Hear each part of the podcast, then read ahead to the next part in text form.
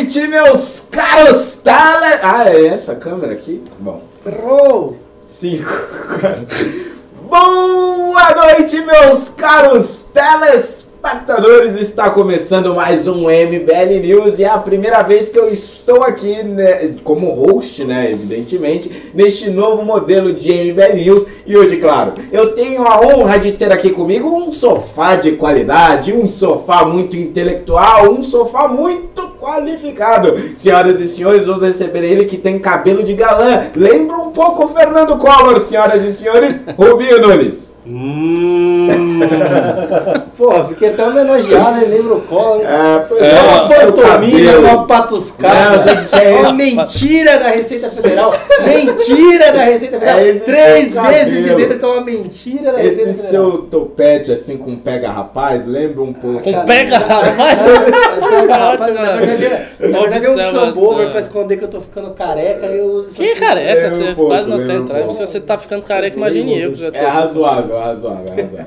e logo ao lado dele, eu fico olhando aqui por causa desse diabo desse retorno. Por que não botam um retorno perto da minha câmera? Coisa chata. E logo ao lado dele, no mesmo sofá, nós temos ele, também muito qualificadíssimo, formado em filosofia, um professor muito experiente, também muito experiente na vida. Senhoras e senhores, ele que já está perdendo quase metade dos cabelos, Ricardo Almeida. Olá, boa noite, boa noite, boa noite. Vai explodir. É, eu tô, eu tô disputando calvície com o Renan, não sei quem é que chega É, mas o primeiro. Renan tá roubando, né? bom. Ele tá tomando. Ele tá tomando a paradinha. Ele taca aquele negócio que brocha. Mas Então, é- é pra, isso, Pra parar eu- de cair aqui, começou a cair ali. Eu Ricardo prefiro. não Não, eu prefiro ser um careca ereto a ser um cara cabeludo que não tem Um nada funcionando. caído, Muito não, bom, não, muito bom. não funciona. Melhor ter as coisas em pé, né? É, certamente. Cabelo não é tão importante. Tá o Vin Diesel e essa galera toda aí comendo todo mundo. Falta de cabelo traz respeito. É, você, né, tá, você tá no processo de se tornar o Vin Diesel, então. hein? Tô distante disso, né? Preciso ganhar uns 20 quilos de massa.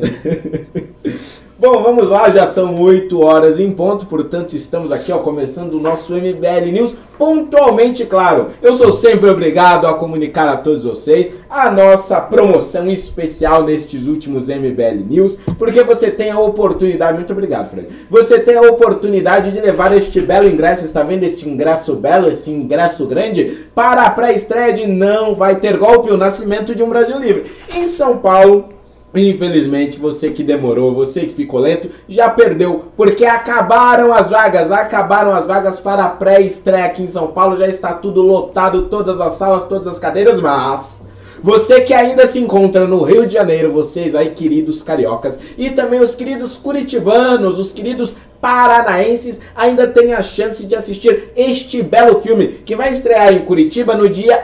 Opa! Que vai estrear no Rio de Janeiro no dia 3 de setembro, foi alertado aqui no ponto, que vai estrear no Rio de Janeiro no dia 3 de setembro. Portanto, você que é carioca ou você que é aí da, da região, não é tão longe pro Rio de Janeiro e quer assistir essa pré-estreia com a presença exclusiva, com a presença especial daqueles que estrelaram o filme, daqueles que participaram do processo de impeachment, acesse www.nãovaitergolpe.com.br. A mesma coisa para você que é curitibano, porque o documentário vai chegar aí no dia 4 de setembro, exatamente isso, no dia 4 de setembro. E como eu vou adquirir se eu não quiser ir no site? Ora, se você não quiser ir no site, mas quiser adquirir o ingresso e de quebra interagir aqui com a gente, lançar uma perguntinha, lançar uma crítica, uma sugestão, uma pitadinha para participar desse programa, lance agora mesmo um pimba, um comentário pago aí no super chat, no bate-papo do YouTube e mandando no mínimo 30 reais, exatamente isso, mandando no mínimo 30 reais, você vai levar este belo ingresso para participar da pré-estreia de Não Vai Ter Golpe, o nascimento de um Brasil Livre.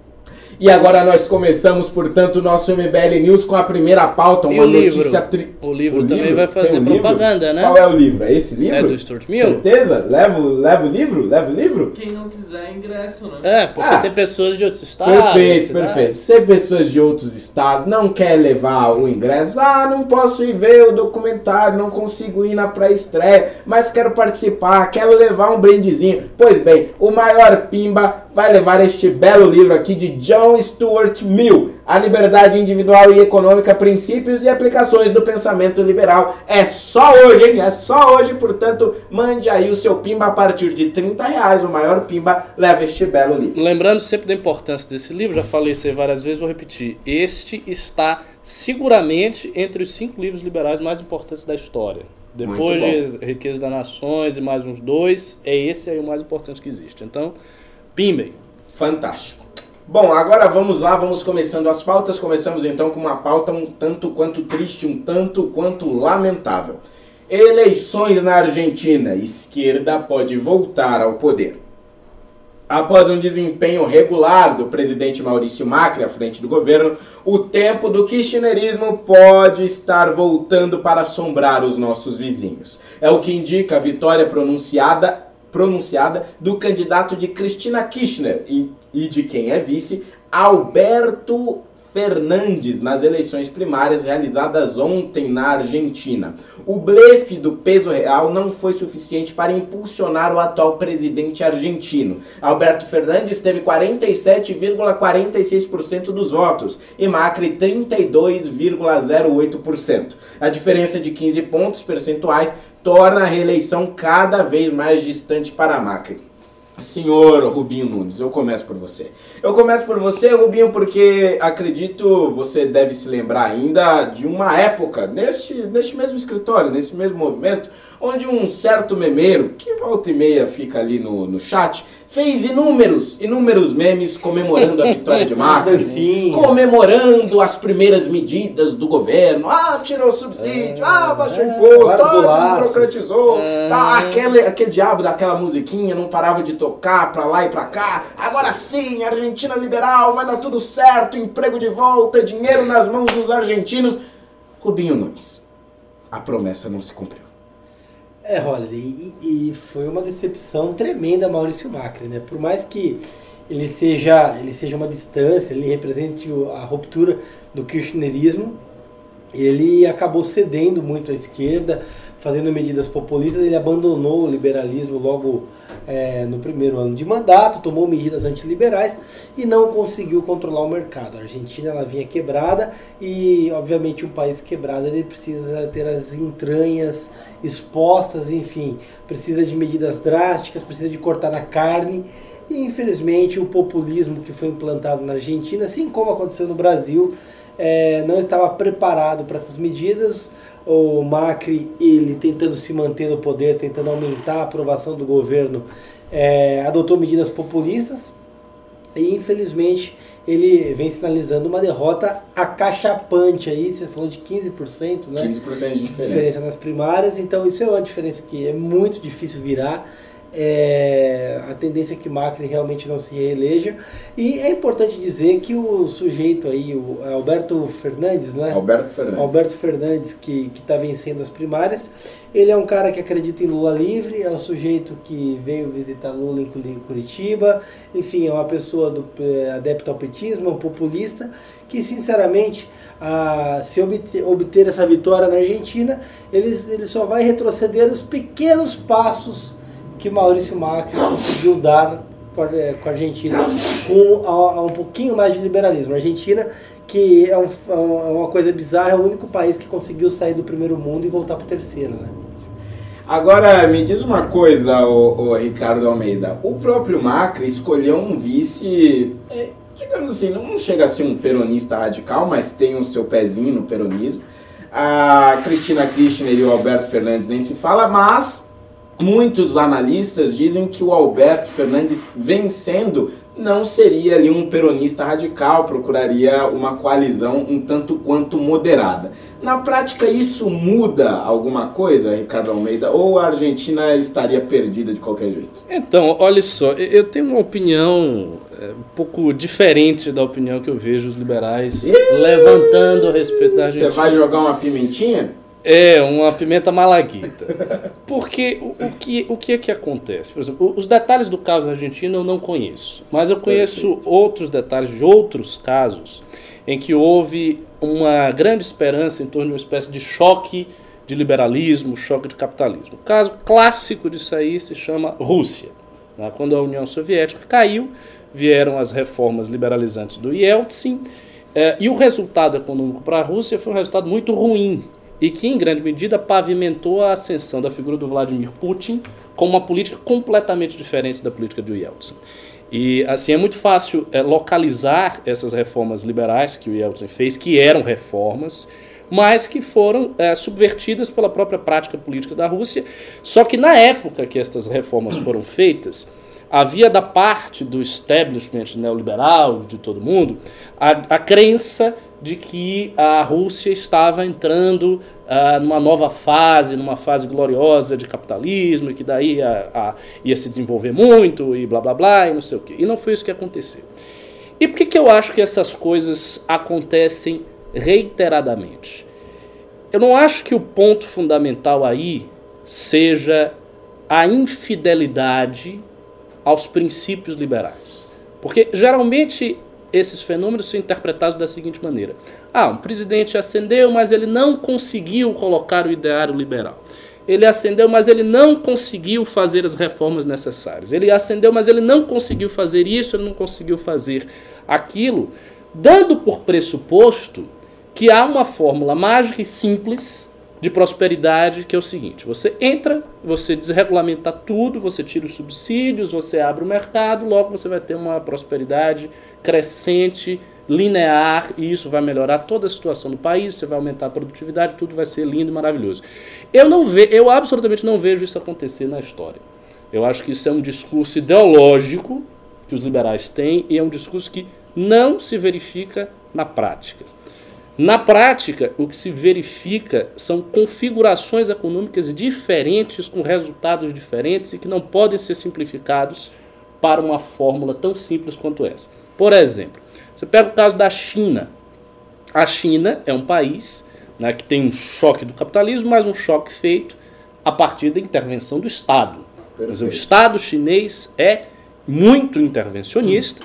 Né? Tem banco estatal para tudo que é lado, os bancos estatais são poderosíssimos, eles administram o capitalismo chinês. Uh, o capitalismo chinês não é um capitalismo laissez-faire, muito longe disso, e, no entanto, a China tem apresentado há muito tempo um crescimento em margens recordes. Então a China estava lá crescendo 10, 12%, 11%, 13%, 15%, agora diminuiu um pouco, coitadinha, ela está crescendo 6%. Nossa, meu Deus do céu. Isto aconteceu com a China. Pega os Estados Unidos. Os Estados Unidos no século XIX. Os Estados Unidos no século XIX tinham uma política protecionista, todo mundo sabe, baseada nas doutrinas do Alexander Hamilton. Então você tinha lá um Founding Father dos Estados Unidos com uma política protecionista e os Estados Unidos tinha essa política de isolamento, tanto de política externa quanto econômica. Inglaterra, pega a Inglaterra. Ah, a Inglaterra, o grande país liberal e blá blá blá. Você pega século XIX. O que, que a Inglaterra fez com o Brasil? A Inglaterra impôs uma tarifa alfandegária mais baixa para ela uhum. e forçou o Brasil a impor tarifas mais altas para todos os outros. Portanto, o que estava em jogo ali não era um livre comércio solto, e sim um livre comércio regulado a partir de interesses nacionais em que a nação dominante impunha regras diferentes para conseguir manusear aquela realidade política. Ou seja, outro exemplo, Estados Unidos agora. O que, que os Estados Unidos está fazendo? Política protecionista com Trump. Verdade ou mentira? Isso é falso ou é verdadeiro? Isso é verdadeiro, todo mundo sabe. O Trump está, no presente momento, Trump, que é adorado por toda a direita, todo mundo acha o Trump lindo, maravilhoso, o Trump está estabelecendo uma política protecionista nos Estados Unidos, por desejar uma reconversão industrial dos Estados Unidos, desejar que os Estados Unidos consigam competir com a, com a China de igual para igual. um tempero aí. Se jogar um tempero aí. Porque veja bem, veja bem, você deu bons exemplos, etc. Não, não é, não é certo que tal receituário vai funcionar em todos os casos. Perfeito, ok. Mas no caso da Argentina especificamente, você tem um mercado dizendo você precisa fazer isso, isso, isso. Você tem a maior parte da academia econômica dizendo a Argentina precisa fazer isso, isso isso. Você tem um FMI no qual a Argentina recorreu para pedir empréstimos bilionários dizendo você precisa fazer isso, isso e isso. E você tem agora nas eleições primárias o crescimento do peronismo, identificando para o mercado o seguinte: este receituário, que é quase uma unanimidade no campo da economia, não será seguido e, portanto, nós não vamos mais investir na Argentina. Neste caso, não seria, uh, uh, no mínimo, razoável que sim, se seguisse o receituário da ortodoxia, tendo em vista a quase unanimidade? Mas aí é que está, quando você fala, ah, existe uma quase unanimidade em torno disso. Não, não existe. E existe assim, existem órgãos internacionais que têm esta visão e que impõem essa visão a todos os países. Por exemplo, você falou, ah, o FMI. O FMI atuou aqui no governo do Fernando Henrique Cardoso com esse mesmo receituário. Embora nós tivéssemos vários avanços na época do Fernando Henrique, do ponto de vista estritamente econômico, não avançou tanto assim. É bom lembrar que a carga tributária brasileira aumentou. Ela aumentou em relação ao PIB. Segundo o mandato do Fernando Henrique, teve desemprego recorde no Brasil. Ah, no próprio governo Fernando Henrique, a desindustrialização brasileira, que já era acentuada, aumentou. Então, este receituário, que parte dessas agências internacionais, não é tão unânime assim. É, é, há uma impressão de unanimidade por conta de, dessa, dessa ideia de que há um receituário ortodoxo e que esse receituário pode ser aplicado assim assado em todos os países. E eu não vejo, absolutamente não vejo isso acontecer. Então, por exemplo, se fala, ah, mas o Macri não conseguiu fazer as medidas liberalizantes que todos nós esperávamos. Ele desistiu é de natural. delas, inclusive. Mas isso é normal. Boa parte delas. Mas veja, isto é absolutamente normal, porque ele, tem, ele está enfrentando contingências políticas, como qualquer governo. Então ele vai enfrentar contingências políticas. O ponto é, a Argentina está nesta crise profunda, nessa recessão mais acentuada ainda do que antes, porque ele não conseguiu operar essas medidas? Quer dizer, se ele operasse isso, a Argentina estaria bem? Será? Não sei. É, é isso que eu digo. Eu, eu não acho, não, não me parece que seja uma coisa assim pronta. Ah, se a Argentina fizer isso, então a Argentina vai ascender. Pegue, por exemplo, outro caso, Bolívia. A Bolívia cresceu com Evo Morales. Que não é, Evo Morales não é nenhum grande adepto apelando, você do... tá apelando. Não, mas cresceu, isso, isso é verdade, eu não estou Apelando. mentindo, eu não estou mentindo, isso aconteceu. Agora você pega outro caso, você pega a Venezuela, que é um caso extremamente do contrário. A Venezuela foi o contrário, a Venezuela quebrou.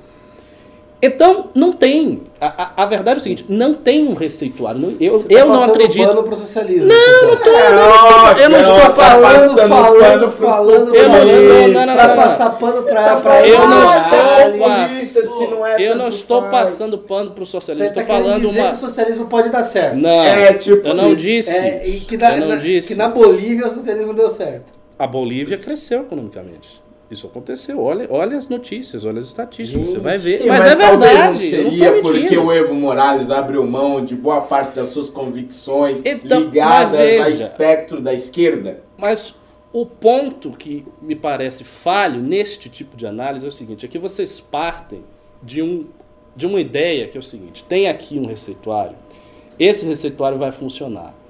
Então, como é que eu vou explicar que esse país esteja funcionando? Eu vou explicar porque ele se adaptou de alguma maneira a esse receituário. Aí você tem que explicar isso para a China, você tem que explicar para a Turquia, você tem que explicar para o protecionismo de Trump, você tem que explicar a Inglaterra do século XIX, Estados Unidos do século XIX, Revolução Meiji no Japão, e por aí vai. A quantidade de exceções é imensa. E por que, que isso acontece? Porque muito provavelmente a economia tem uma- um vínculo mais íntimo com as condições históricas do que um modelo ortodoxo que você vai impondo em todos os lugares. Percebe? Há, há uma, há uma escola de economia que eu não estudei, que eu tenho muita curiosidade de estudar, que é do Thorstein Veblen. O Veblen dizia o seguinte: ele dizia que não existe modelo econômico assim. Tá? Esse é o modelo que vai funcionar. E que todos os modelos eles são adaptáveis e transformados a partir da realidade conjuntural. Então você tem que analisar a realidade conjuntural e daí criar o modelo a partir daquilo. Então, por exemplo, você pega aqui no Brasil, Paulo Guedes. O Paulo Guedes várias vezes falou, na época que ele era pa- palestrante do Instituto Milênio, que o correto era tirar todos os subsídios do agro. Ele disse isso várias vezes. Ele era palestrante do Milênio. Ele fez isso? Não fez. Ele vai fazer isso? Não vai. E por que que ele não vai fazer? Porque ele sabe, ele percebeu, e é óbvio, que o agronegócio brasileiro depende desses subsídios e que ele precisa desses subsídios para estar numa condição tal que permita que ele dispute vis-à-vis com o resto do mundo, possa ser uma força competitiva, dadas as assimetrias econômicas do Brasil, e possa garantir a sua parcela gorda do PIB brasileiro, que é coisa de 30%. Então ele não vai tirar esses subsídios. E isto é uma decisão inteligente. Ele está fazendo, ele toma esta decisão a partir da visão da realidade factual brasileira e não a partir de um receituário. Porque se fosse a partir de um receituário, o correto seria tirar todos. Muito simples. Qual é o receituário? Subsídio é distorção econômica, de acordo com o Mises e de acordo com os doutrinários sim. liberais. É distorção econômica. Distorção econômica traz diminuição da produtividade. Se você elimina essas distorções econômicas, a produtividade aumenta, isso é benéfico para a economia, tanto local quanto global. Então, o que você faz? Você tira todos os subsídios. Mas não funciona assim. E por que, que não funciona assim? Porque a realidade conjuntural se impõe às tentativas de colocação de um modelo. É isso que eu estou dizendo. Não é que o. Ah, ah, então quer dizer que o socialismo funciona? Claro que não. O socialismo não funciona. E em muitos lugares que foram socialistas, os países quebraram. Você pega a Albânia. A Albânia se desenvolveu sob socialismo, a Yugoslávia se desenvolveu sob socialismo. Ah, sei lá, a, União Soviética se desenvolveu, porque industrializou rápido, mas a um custo humano excessivo. A Venezuela está bem. Espacial, a Venezuela está bem? Não está. E por que, que isso acontece? Novamente, pelo motivo que eu estou dizendo. Porque você pegar um modelo e querer impô-lo à força a uma realidade ali, não funciona. Agora, agora Ricardo, é, essa permita, é a minha opinião sincera. Me permita puxar o, o Rubens para a conversa, que está ali um, um, um pouco na, na, na, periferia do assunto. Rubens, um, um, um, aspecto interessante, aí pegando um pouco do que o Ricardo está falando, é, é justamente essas questões dos subsídios. Né? Uma das reclamações dos economistas e do mercado em relação à Argentina é que havia muito subsídio, por exemplo, no, setor energético, no setor de combustível, vários setores uh, com subsídio. E eu lembro que uma das primeiras medidas do Macri foi justamente tirar boa parte do subsídio do setor energético. Né? A conta de luz das pessoas foi para as alturas. Exatamente. A questão é, Rubens, você que é um especialista político, um cientista político do mais alto gabarito. É possível manter a popularidade ou, no mínimo, manter as esperanças de reeleição fazendo essas políticas impopulares, como, por exemplo, retirar de subsídios, como fez o Macri? Então, olha, possível é. A questão é que é uma tarefa um tanto quanto árdua. É, e aí exige uma preparação da população, se não uma preparação cultural, pelo menos uma, uma preparação no aspecto de fé da população com relação às atitudes que aquele político vai tirar. Um exemplo que vai, vai empenhar, perdão. Um exemplo que a gente pode trazer do Brasil para a Argentina é a reforma da Previdência. Querendo ou não, a gente vê a população se manifestando a favor da reforma. Ou seja, uma reforma que, querendo ou não, vai aumentar um pouco mais o valor do, do INSS que vai ser recolhido, vai aumentar o tempo de trabalho, de contribuição, vai tornar a coisa mais equalizada e correta. Então, é, esse, essa, essa evolução cultural, ou pelo menos na fé do brasileiro para com aquele tipo de política que vinha sendo implementado pelo Congresso Nacional ou pelo Jair Bolsonaro, é o, o, o combustível para que essa reforma passe. O Macri não gozava desse tipo de, de apoio da Argentina. É, a Argentina ela não tá, o, o argentino ele não estava preparado para esse tipo de medida, para esse tipo de evolução intelectual, desse tipo de evolução econômica que o país precisava ser feito. Se o Macri acertou em cortar, em cortar esses subsídios, acertou de forma muito robusta, muito correta. Não há como um país ficar subsidiando energia, ficar subsidiando tudo. É, só que infelizmente, e o resultado das prévias é, é a prova cabal disso, o argentino está acostumado com o estado paterno, aquele estado que cumpre as obrigações, que dá subsídio para energia, que dá bolsa isso, dá subsídio para outra coisa.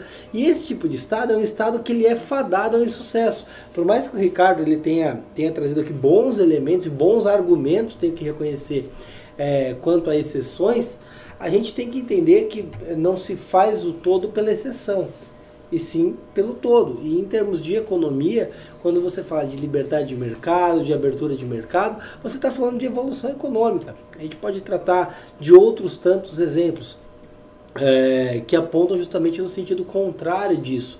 A, a abertura econômica, a redução do corte de, é, a, do, da existência de subsídios e principalmente a, a criação, a, a, tirar o bastão da mão do Estado e colocar na mão do cidadão, do indivíduo, para que ele sim batalhe, para que ele conquiste, para que a sociedade se organize é, como um todo, que se o mercado se regule e ali evolua, isso sinceramente é essa sinceramente é a fórmula para que dê certo. Só que infelizmente é, nos países latinos principalmente isso parece que é culturalmente errado.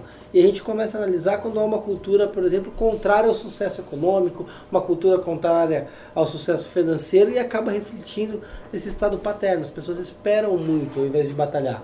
E por mais que a gente tenha um, protecionismo, um certo protecionismo americano, não dá para comparar a liberdade econômica que a gente vê na Argentina com a liberdade econômica que a gente vê nos Estados Unidos. Depende, depende. depende do que você vai comparar. Por exemplo, a, a, agricultura americana, todo mundo sabe, é amplamente subsidiada desde há muito tempo.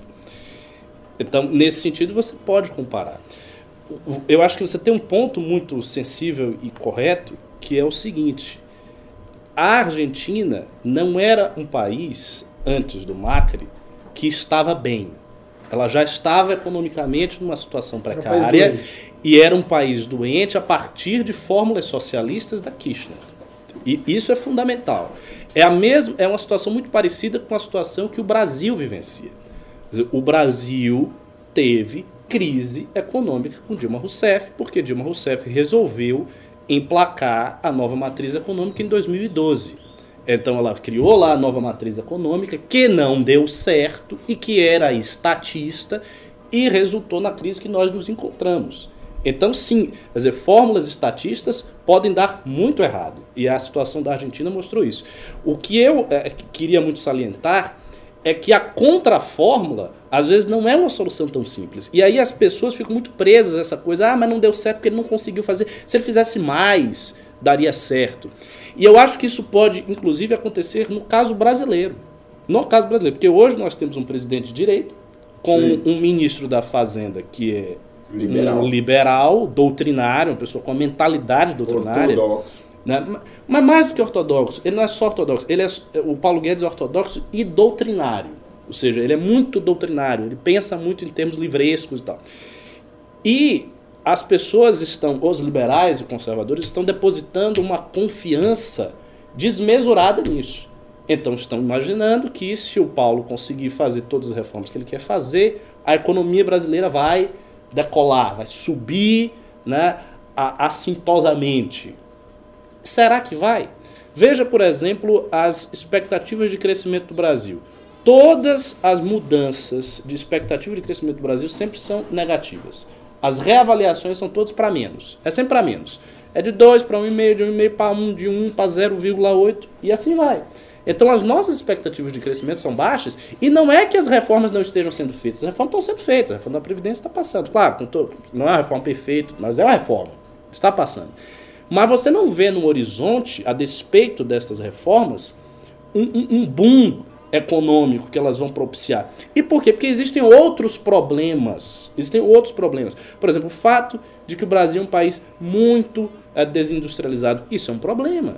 O Ciro Gomes vive falando disso, é verdade. É, há um problema aí. O Brasil ser essencialmente agroexportador. Além de passar o pano para a esquerda, agora você citou não, Ciro Gomes. mas eu cito todo mundo. Eu não, não, tá de brincadeira, eu, eu, não te, eu não tenho restrições você ideológicas. Mas, eu não tenho restrições ideológicas. Você está falo... levemente entrando no assunto da próxima é. pauta. É. Então, por favor... Não tem ninguém me xingando de socialista, ah, não. Todo mundo. Olha, né? provavelmente deve ter alguns deve aqui. Ter. Eu, vou, eu, vou, eu, vou, me permitir olhar. Mas eu não sou socialista, não. Eu sou um historicista, não sou socialista. Não gosto de socialismo.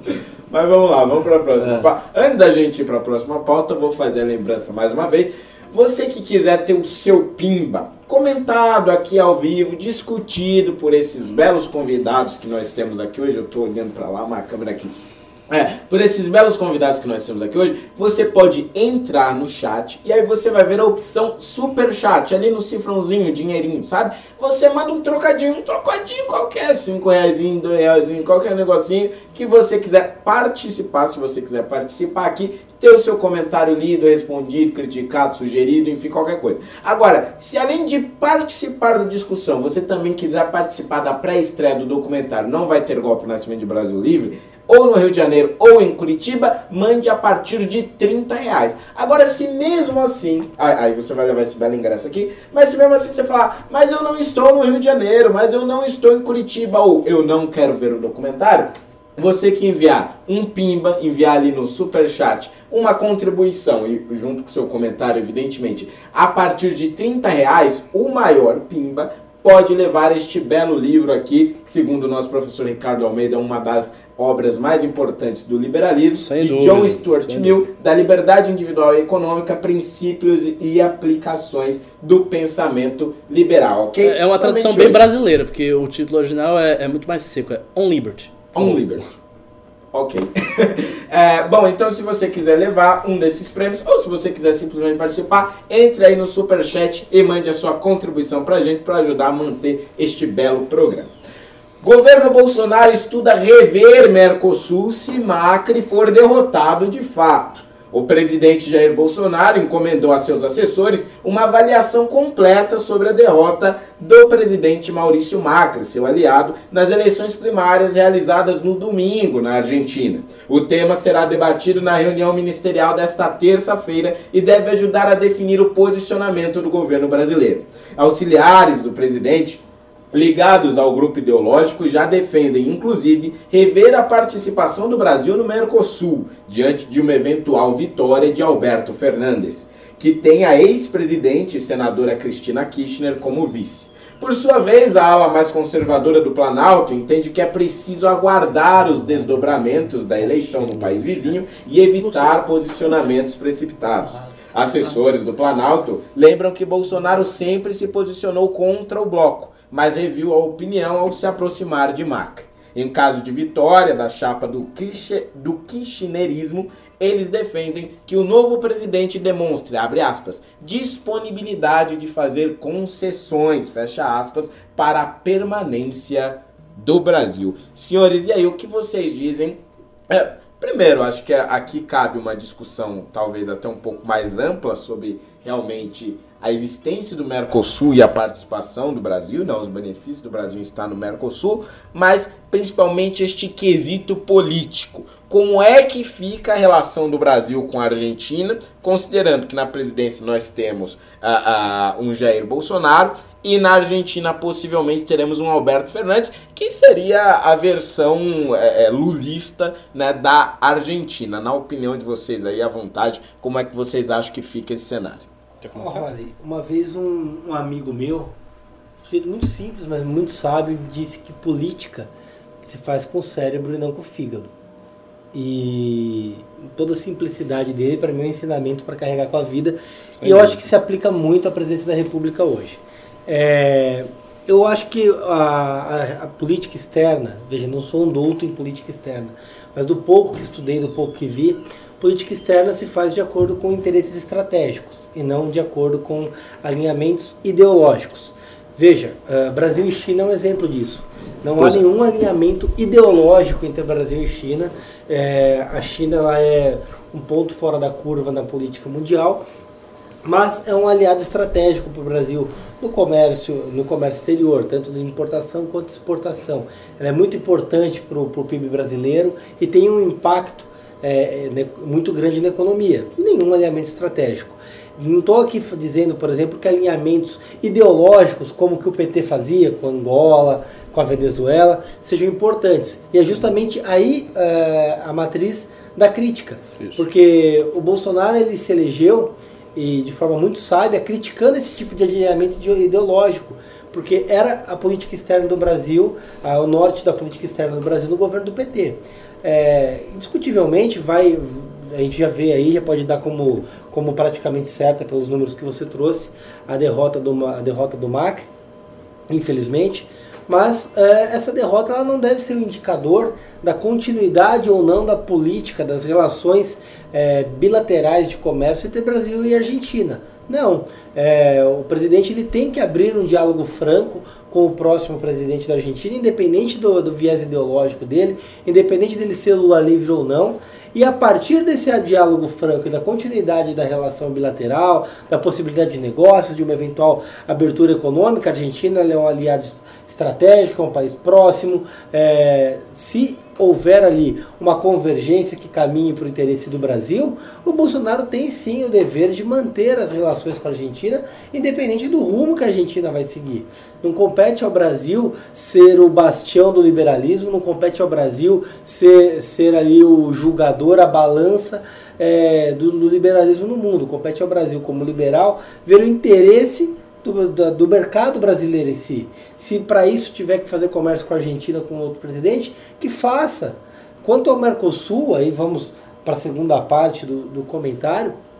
O Mercosul não se resume só à Argentina, mas isso demonstra o peso que a Argentina tem na América do Sul, mesmo que seja um país socialista. Então, caso o Mercosul ele é, caso a Argentina se torne socialista, não compete ao Brasil deixar ou não o Mercosul, mudar ou não o Mercosul. Tem que ver o interesse brasileiro, o que vai se, vai se evoluindo. E o Bolsonaro, até então, ele tem, ele tem cumprido um bom papel na, na política externa da América Latina, pelo menos vinha cumprindo. Espero que não faça esse, não cometa esse erro de romper com a Argentina simplesmente por conta do viés ideológico do próximo presidente.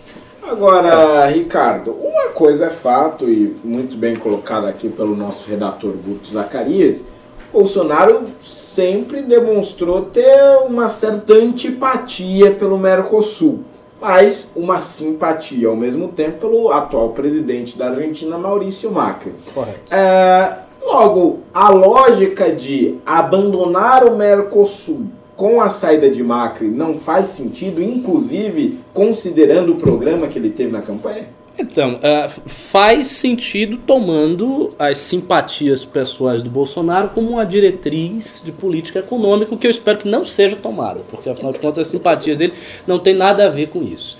Eu acho que o ponto fundamental, e eu concordo inteiramente com o Rubinho nesse aspecto, é saber qual o escopo do Mercosul. O que, é o Mercosul? Né?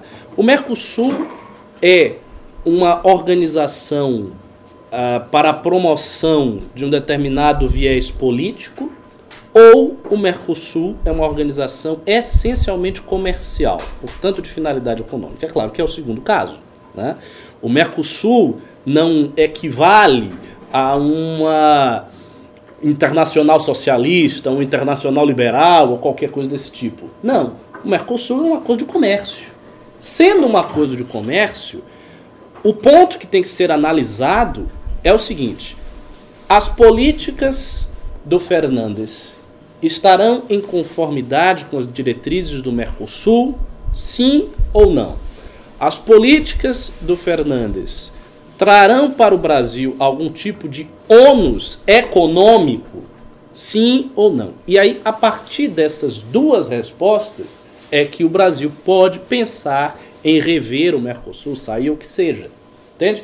Então, o, o que é fundamental é deixar de lado a análise ideológica e fazer análise econômica. Não que a análise ideológica e política não tenha o seu valor, tem o seu valor. É importante. E considerações de ordem geopolítica são importantes. A gente também não pode dizer, ah, as considerações geopolíticas não importam nada, o que interessa é só fazer o comércio. Isso é um exagero. As considerações geopolíticas importam sim.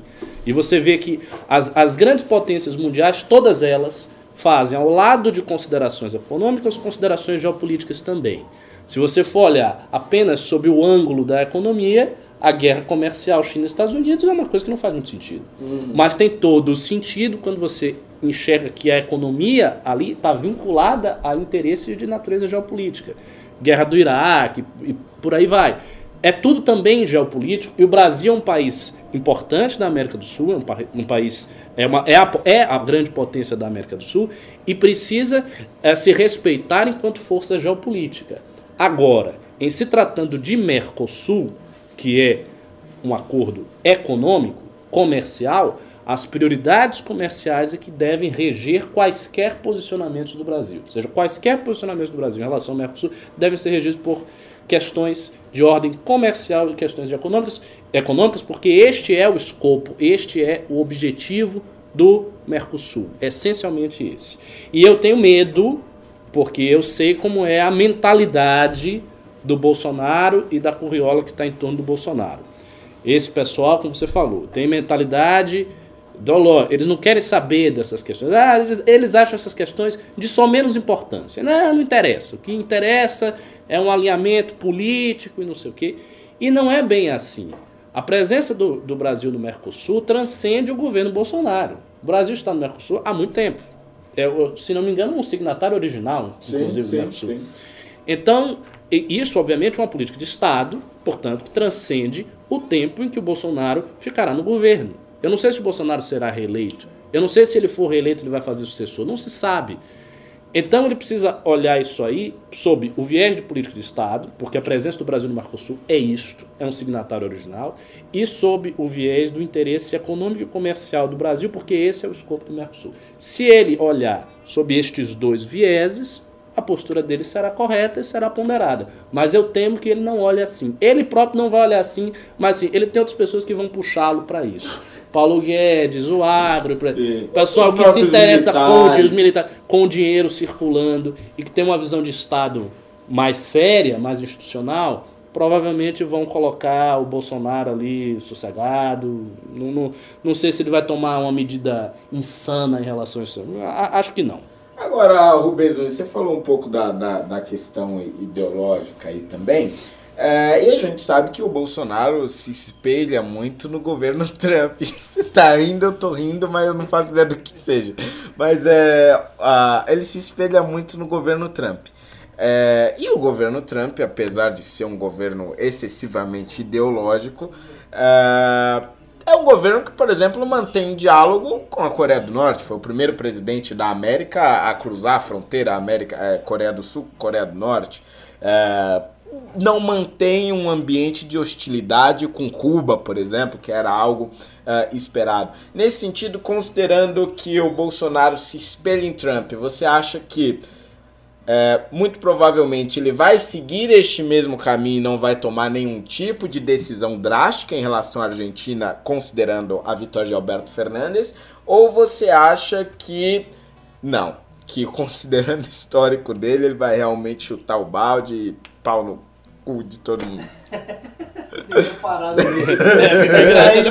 Já, já tinha ido pra ladeira abaixo. Vambora. É, xinga, Cara, que- é o seguinte, é, o Bolsonaro fala muito. Ele, ele Muito é um falante. papagaio, ele vai falando o que dá na, na telha dele. Mas na hora do vamos ver, eu acho que ele tem, eu acho não, ele tende a escutar a equipe econômica dele. O Paulo Guedes é, não é nenhum bobo, muito pelo contrário. É, o, Do- o Donald Trump é um exemplo a ser seguido, porque por mais que ele seja de direita, ele é o cara isso, ele é aquilo, na verdade ele está sendo exemplo de política externa no tratamento com a Coreia do Norte. Ele tá. Se fosse um cara, se fosse o Barack Obama, ele estava ganhando o prêmio Nobel da Paz.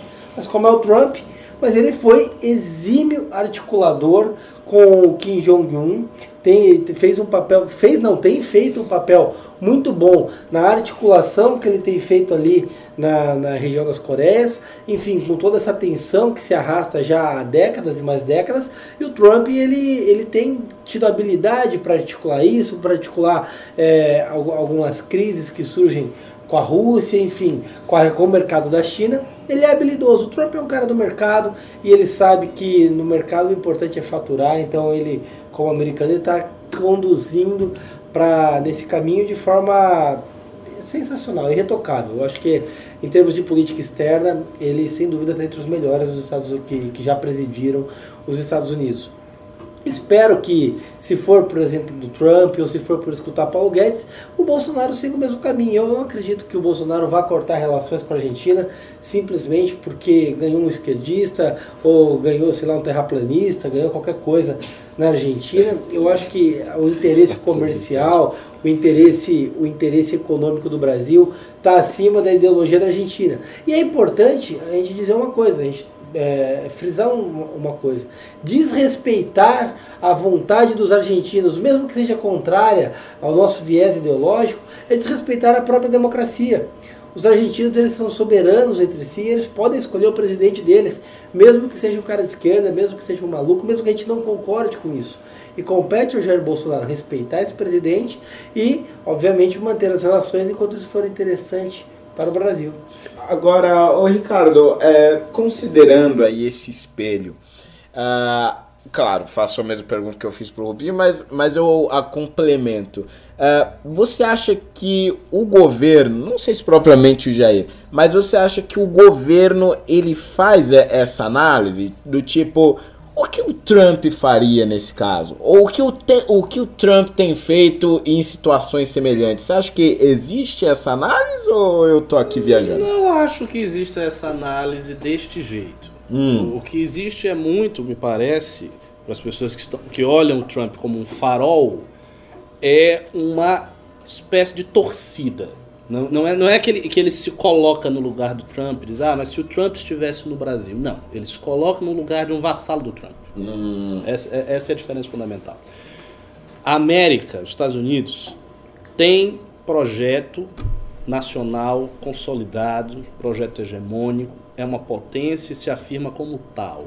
Não é assim que o Brasil se comporta. O Brasil não se comporta assim, não tem se comportado dessa maneira como Jair Bolsonaro. Não tem.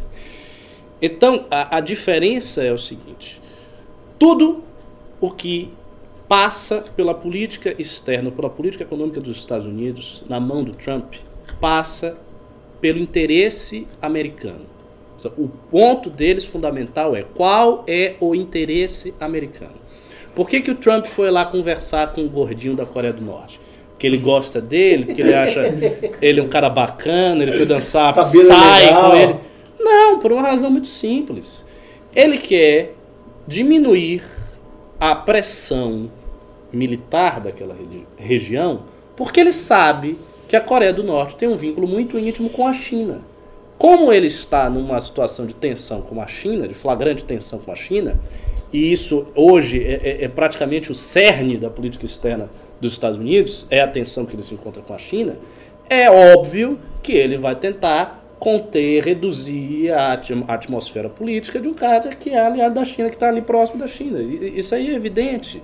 E ele agrada também os seus aliados na Coreia do Sul, mas ele favorece a, a, a, a lisura da, da, diplomacia naquela região do Extremo Oriente. Por isso que ele faz isso. Por que, que o Trump mantém né, a parceria histórica dos Estados Unidos com a Arábia Saudita. Veja se, se o Trump fala alguma coisa da Arábia Saudita. Não fala. O Trump vai lá na Arábia Saudita, recebido pelo sheik da Arábia Saudita, faz as cerimônias, tra trata-o muito bem, o sheik trata bem, a família Saúde está ok com o Trump. Por quê? Porque essa é uma parceria geopolítica de longa data, sobre a qual o Henry Kissinger já falava. O Kissinger falava no seu livro Nova eh, Nova Ordem Mundial sobre a parceria dos Estados Unidos com a Arábia Saudita, dizendo que era uma espécie de pedra fundamental, de pedra angular da relação dos Estados Unidos com o Oriente Médio. Porque a Arábia Saudita, embora seja um celeiro de terroristas e para o Islã, para a minha religião seja muito ruim, que a Arábia Saudita tem essa preeminência, querendo ou não, eles mantêm aquela região mais ou menos pacificada. Então eles são uma força de estabilização naquela região tão conflituosa. E daí os Estados Unidos têm parceria, tem obviamente a questão do petróleo, economia, OPEP, por aí vai. Então, esse tipo de horizonte não é o mesmo horizonte que o Brasil enxerga. O Brasil não se coloca desse jeito porque o Brasil não tem direito a um projeto nacional. Falta o Brasil. É aquilo que eu escrevi naquele texto antigo do News. A ascensão do Jair Bolsonaro é pavimentada por três negações.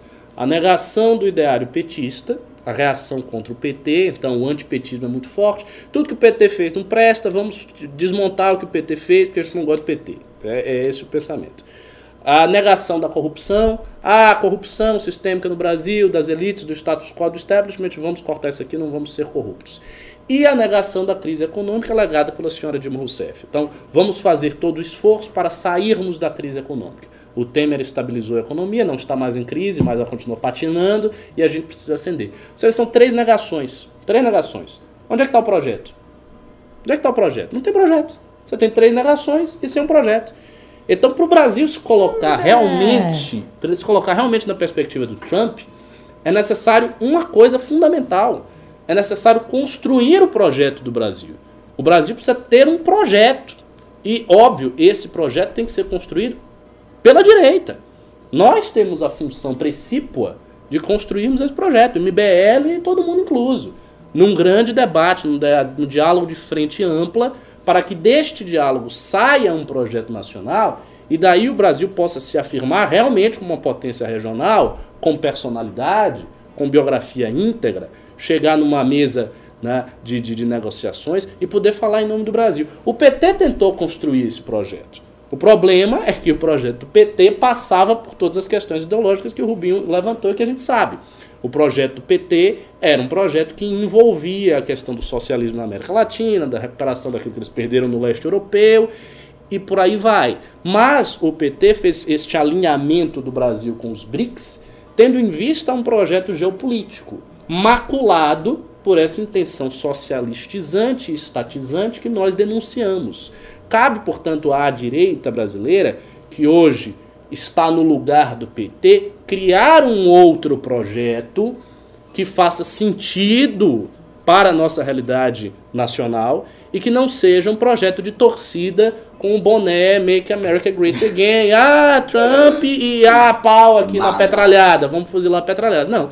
Precisa de um projeto que faça sentido. E aí, quando você cria um projeto, daí você pode negociar com todo mundo. Se você tem um projeto nacional firme, claro, você sabe o que você quer, você sabe aonde você quer chegar, você pode negociar com a China, com os Estados Unidos, com a Arábia, com os judeus, com todo mundo. Porque você passa a negociar a partir de uma perspectiva sua. Então são os interesses nacionais que vão contar e não os interesses nacionais administrados conjunturalmente. Ou seja, ah, eu tenho interesse aqui disso, eu tenho interesse aqui daquilo, eu tenho interesse daquilo, mas não tem uma coisa grande que unifica todos esses interesses. Então hoje, por exemplo, a gente tem aquele negócio do Futurice, que é uma medida Interessante, um negócio sim, bacana. Sim. É elogiado, né? inclusive, pelos pedagogos, que cá entre nós é uma classe não muito simpática ao pois é, governo. É, muito bacana o negócio do Futurice. Mas o Futurice precisa estar dentro do projeto nacional. Porque quando você faz um projeto para a educação, você tem que pensar o que, que eu quero que o Brasil seja.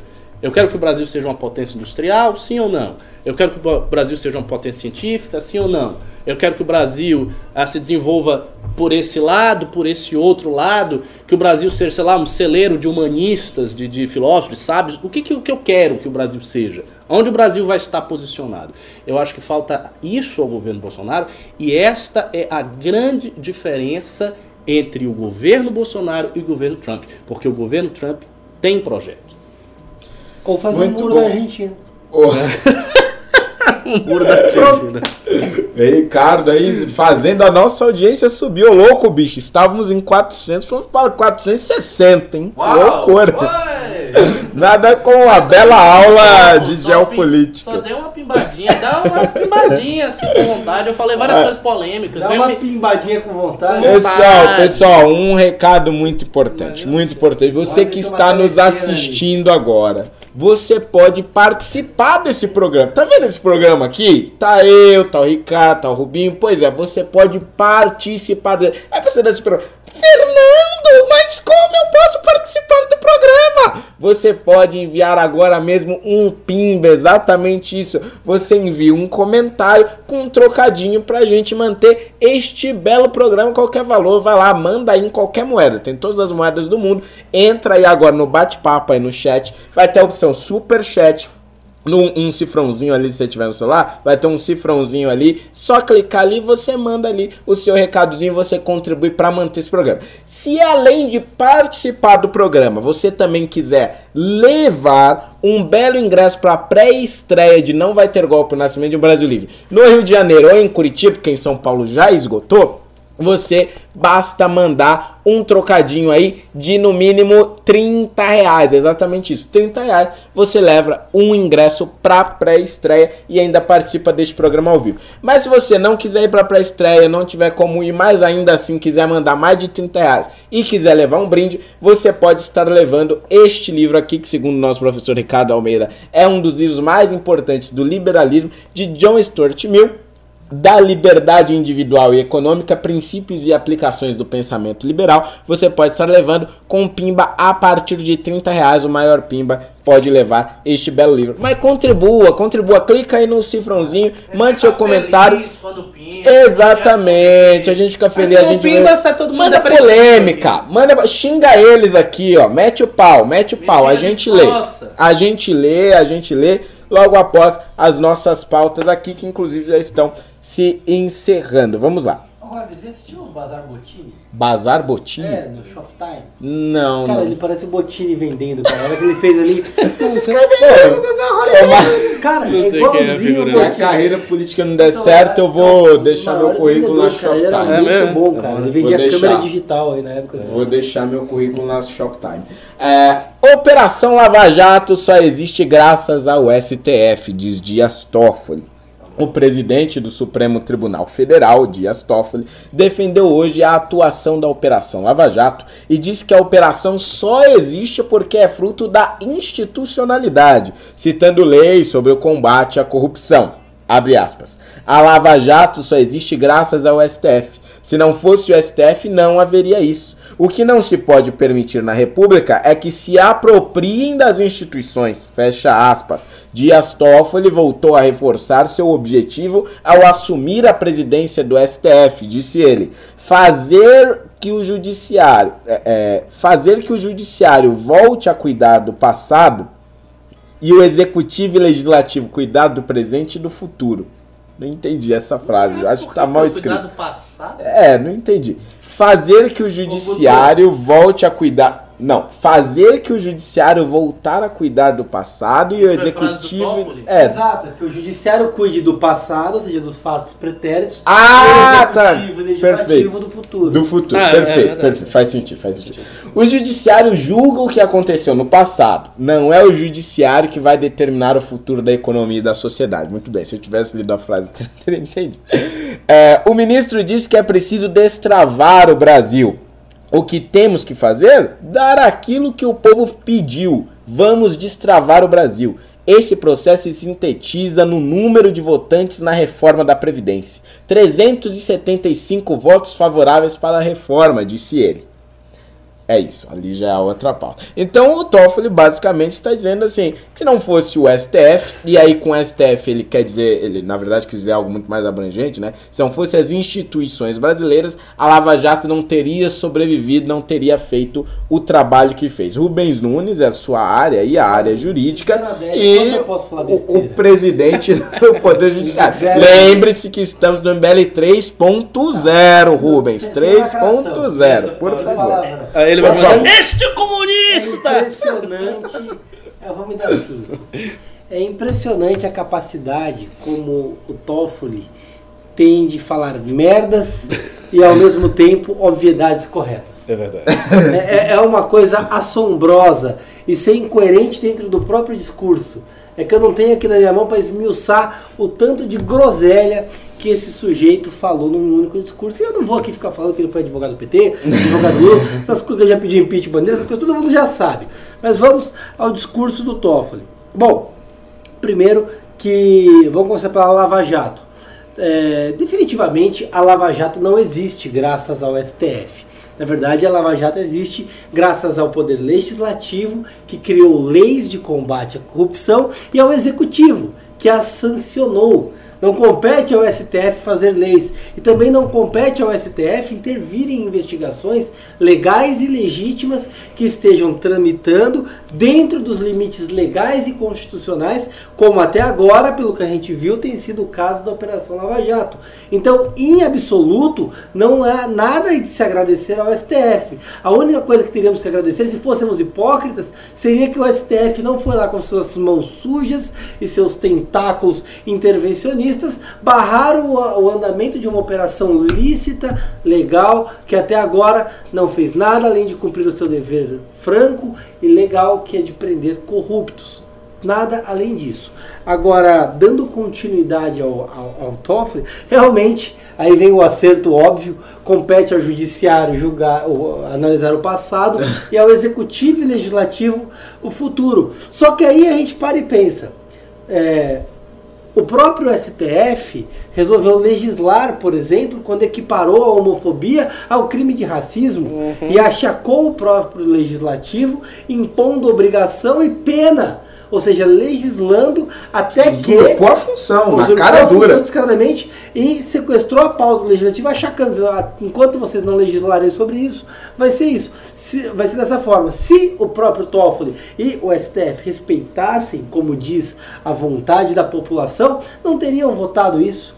De forma alguma, muito pelo contrário, isso não teria passado. Porque a vontade da população ela é, ela é, ela é posta, ela é exprimida através do voto dos deputados, da Câmara Popular. E aí, é, coloque-se isso em pauta, e se for aprovado na Câmara, realmente a vontade da população foi feita através dos seus representantes no Poder Legislativo, que é onde compete fazer as leis. E aí, Rory, eu já, me, eu já esqueci, qual que foi o final dele mesmo? O, o, o, o final dele, calma Falando aí. da reforma da Previdência. Ah, é, Ah, ele disse o seguinte: o que temos que fazer? Dar aquilo que o povo pediu. Vamos destravar o Brasil. Esse processo se sintetiza no número de votantes da reforma da Previdência: 375 votos favoráveis E aí- para a reforma. E aí o grande gênio da imbecilidade, o magnânimo do deserto do saber, Dias Toffoli, consegue ser in- incoerente dentro do próprio discurso. Porque se ele, como presidente, como representante do STF, o mais alto cargo do judiciário, disse que compete analisar o passado, porque ele está com um discurso de político de pal- em palanque, de vereador pedindo voto no bairro, dizendo que vai destravar o país, que vai apro que aprovou-se a reforma da Previdência e que isso é impo- importante para o país andar. Ele é o presidente do STF. Ele podia muito bem dizer que a reforma da Previdência é constitucional e ficar calado. É, análise irretocável. E eu, eu gostei da- do seu xingamento elegante. Magnânimo Do deserto. do deserto do saber. É um xingamento assim diferenciado. Eu vou usar esse, eu vou usar Você esse é um magnânimo do deserto Inclusive, do saber. A pessoa Eu fica acho que sem, eu vou. entender. Eu acho que eu vou pra tribuna essa semana só pra usar essa frase. É sério, use e filme, porque vai ser. Magnânimo do deserto do saber. foi a Uma última piada que você usou lá, maravilhosa. Que, que você ficou, tipo, até o presidente. Ah, sei lá, mas foi muito bom. Magnânimo do deserto. Pois é, o ma- o magnânimo do deserto saber, Dias Toffoli, falou, falou, falou, e a, a sensação final que você tem ao ler isso aí é de ironia, porque justamente nós estamos numa época em que o STF tem feito todos os esforços possíveis para usurpar a função legislativa.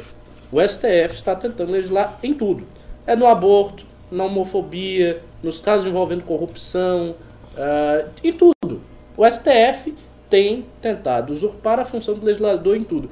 E aí daí vem o Dias Toffoli, que faz parte disso, obviamente, dizer que ah, é função do judiciário analisar o passado. Como assim? Ele está sendo irônico? Porque não é isso que o STF está fazendo. O STF não está fazendo isso, como o Robinho falou. E outra coisa, a questão da, da reforma da Previdência, eu concordo, eu acho que ele poderia ter essa postura mais sóbria de se colocar como, de fato, ministro do STF, dizer, é, é constitucional e acabou. Ali eu acho que eh, ele não quis dizer que o STF, pelo menos não senti ele querendo dizer que o STF tem que intervir neste tipo de coisa ativamente, mas parabenizar o governo, porque nos últimos dias, nas últimas semanas, o Dias Toffoli tem tido uma aproximação sensível com o governo Bolsonaro, muito forte. Então, para aqueles que ficam repetindo esse slogan, ah, o Dias Toffoli foi advogado do PT, ah, o Dias Toffoli está com o PT, não se esqueçam da seguinte regra de ouro quando você quer analisar o comportamento de homens públicos. Quando o indivíduo não é assim muito convicto, eu não acho que o Dias Toffoli seja muito convicto de nada, a primeira coisa que ele busca proteger é ele mesmo. Então, assim, o PT, o Lula tá preso. O PT não tá no governo. Quem tá no governo é Bolsonaro. O que, que o Dias Toffoli está fazendo? Ele está elogiando a reforma da Previdência, pauta número um do governo. O Dias Toffoli fez o acordo lá para livrar a cara do Flávio Bolsonaro. O Dias Toffoli participou do café da manhã com os três poderes. O Dias Toffoli deu uma declaração lá, Veja, falando no golpe branco e no parlamentarismo e não sei o quê, e dizendo que ele foi um dos responsáveis por eh, tirar esta engrenagem. Então, todos os indícios últimos da, do alinhamento do Dias Toffoli não, não é um indício com o PT. Ele está buscando o apanágio do governo. E se me permite um, um adendo, hoje a mulher do o namorado, enfim, do traficante NEM, da Rocinha, sabe? O traficante NEM. É do PCC ele tá? É, na, não sei se é PCC ou Comando Vermelho, É. mas ele de facção foi solta justamente com base na decisão do Dias Toffoli em favor do Flávio Bolsonaro, que excluía as informações do COAF. Então, utilizando o precedente Dias Toffoli e Flávio Bolsonaro, a mulher do traficante no Morro da Rocinha foi posta em liberdade. Ricardo. Pois é, exatamente. Então, eh, esse é o seu primeiro ponto. Eu acho que a gente tem que deixar para trás um pouco essa esse apodo fácil, esse, esse epíteto fácil, dizer, ah, o cara era o advogado do PT, ah, o advogado do PT. Porque hoje ele está buscando alinhamento com o governo Bolsonaro, isso é um fato. Das cinco, seis coisas que ele fez de maior relevância nacional, quatro delas têm a ver com o governo Bolsonaro e tem convergência explícita com o que o Bolsonaro quer. Acordo com Flávio, reunião dos três poderes, batendo pau para a reforma da Previdência e a questão do parlamentarismo branco e do golpe que, segundo ele, ele ajudou a evitar. Então, esse é o primeiro ponto. Segundo, é uma ironia. O texto é irônico porque o STF está numa fase atual buscando legislar. Então, ele não está fazendo isso que, ah, que ele está falando. E aí me vem também a questão: quando é que o STF vai voltar a seguir estes princípios, que na teoria estão corretos? De fato, o judiciário não tem que ser, ter um papel transformador na sociedade. O papel do judiciário é aplicar a lei e aplicar a Constituição. E o STF, especificamente como Corte Máxima da Justiça, está ali para averiguar constitucionalidade. Esse é o seu papel, ponto. Ele não tem papel de transformar a sociedade, não tem papel de fazer nenhum milagre. Ele tem este papel, papel simples, delimitado e bem demarcado. Finalmente, em relação à Lava Jato, é outra ironia. A gente, a gente viu várias vezes, vários episódios do STF disputando força com a Lava Jato. Então, quando ele vem dizer que a Lava Jato depende do STF, não. O STF disputou com a Lava Jato, disputou força com a Lava Jato. O STF tentou várias vezes soltar pessoas que a Lava Jato prendia.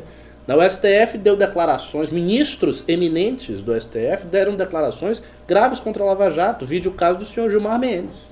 Gilmar Mendes já deu declarações praticamente chamando os procuradores de Lava Jato de, de mau caráter. Eu acho que ele chegou a Sim, ser sim, explícito sim. nisso. Em um dos seus votos. Então, a, a, a, a postura do STF em relação à Lava Jato não é de permitir a sua existência. Primeiro, que não tem a ver com a permissão da existência, como o Rubio falou. Segundo, que há uma disputa de força, um cabo de guerra entre o STF e a Lava Jato. Então, isso aí é só conversa para nego ver. Agora, Ricardo, vamos indo então para nossa última pauta antes dos pimbas, hein? Ah, de- deixa a minha imagem Foram aparecer. muito Ali apareceu a minha magrinhos. imagem. Exatamente. Pessoal ainda não mandou os pimba. Mandaram alguns pimba perdidos aqui, mas vamos mandar pimba. Este programa não vive sem os pimbas. Vai lá, acesse o bate-papo, acesse o chat, vai lá no cifrãozinho, manda um trocadinho pra gente que você de quebra participa aqui do programa. Se mandar a partir de 30 reais, você pode ganhar um ingresso. Olha só esse ingresso bonitão pro Não Vai Ter Golpe o Nascimento de um Brasil Livre. Ainda tem vagas na pré-estreia do Rio de Janeiro e de Curitiba. Se não quiser, a partir de 30 reais você leva esse belo livro, óbvio, o maior lance vai levar, de John Stuart Mill, a, eh, da liberdade individual e econômica, princípios e aplicações do pensamento liberal. Importantíssimo esse livro. Portanto, participe, vem aqui com a gente que de quebra você ainda pode levar um belo de um brindezinho, ok? Vamos lá então a nossa última pauta antes da leitura dos pimbas, das contribuições que vocês nos mandaram. Paulo Guedes afirma que sindicalistas eram parceiros do governo na ditadura militar. Nesta segunda-feira, em evento sobre a MP da Liberdade Econômica no STJ, o Supremo Tribunal de Justiça, o ministro da Economia, Paulo Guedes, teceu duras críticas aos sindicalistas, bem como ao governo do período militar, hein? Sobrava dinheiro para o governo com bastante impostos. Sobrava para as montadoras, sobrava também para os sindicalistas do ABC Paulista que ganhavam 10, 12, 13 vezes mais que a média do trabalhador brasileiro. Porque se não pagassem, eles iam para a porta da fábrica e ameaçavam quem quisesse trabalhar. E quebravam tudo e brigavam com a polícia e aí parecia que era coisa da ditadura, afirmou o ministro. Não, a ditadura estava garantindo aqueles salários extraordinários para aquele grupo seleto de sindicalistas. Quem conhece a economia sabe quem era parceiro de verdade da ditadura militar, completou Paulo Guedes. Que que é isso aqui, ô, ô, ô Ricardo? Ele meteu o pau na ditadura e nos sindicalistas. E com razão. E com razão. Porque assim, a, a ditadura, de fato, não perseguiu os sindicalistas. A ditadura perseguia guerrilheiros, eventualmente jornalistas com assessores, mas os sindicalistas não. Tanto é assim que quando foi a ascensão do senhor Luiz Inácio Lula da Silva como maior líder sindical da história do Brasil? Na época da ditadura, anos 70, final da ditadura. Então, o período final da ditadura foi, especialmente o final com Geisel Figueiredo, foi marcado por isto mesmo. É, essa, essa política de acomodação dos sindicatos, a política uh, de permitir que os sindicatos tivessem guarida naquele sistema econômico que estava montado, era uma política, de fato, é, é, é, da ditadura. Ele não está errado em dizer que isto aconteceu. É, na verdade, eu não me lembro de nenhuma época de perseguição sistemática aos sindicatos. Talvez no período varguista, porque os sindicatos cresceram muito na época de Vargas, mas eu acredito que tivesse havido algum tipo de perseguição ideológica.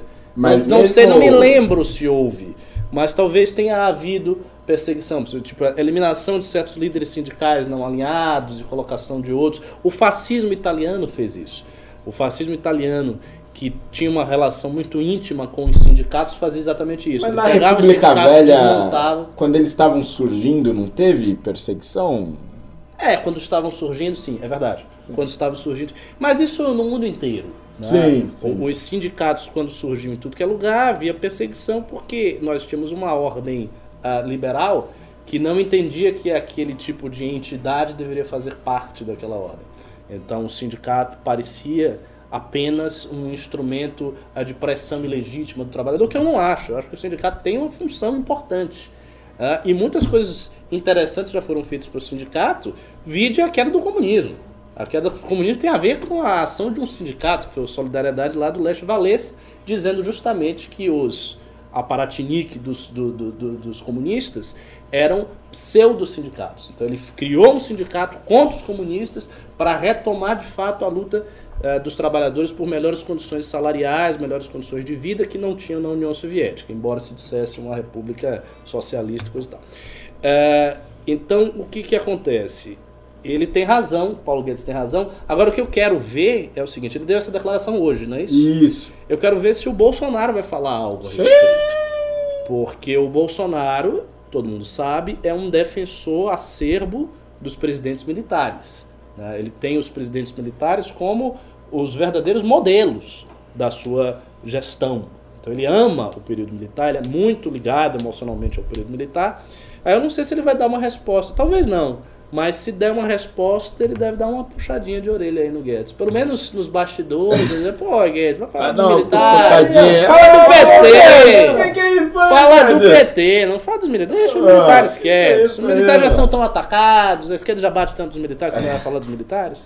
Agora, Rubens Nunes, a gente sabe que um desses sindicalistas beneficiados pelo governo militar beneficiados eu não diria, mas assim, no mínimo muito bem tratado, né? Foi o aquele que hoje é presidiário em Curitiba, uh, o senhor Luiz Inácio. Inácio. Luiz Inácio. Então, ele era um cara estranho, né? Porque a ditadura era tão ruim, era tão maldosa, mas ele, como representante, os trabalhadores davam rolê de camburão fumando cigarro, enfim era muito sossegado. Ele, ele tinha uma relação tanto quanto promíscua com, com os militares, com a ditadura, na época da ditadura. É.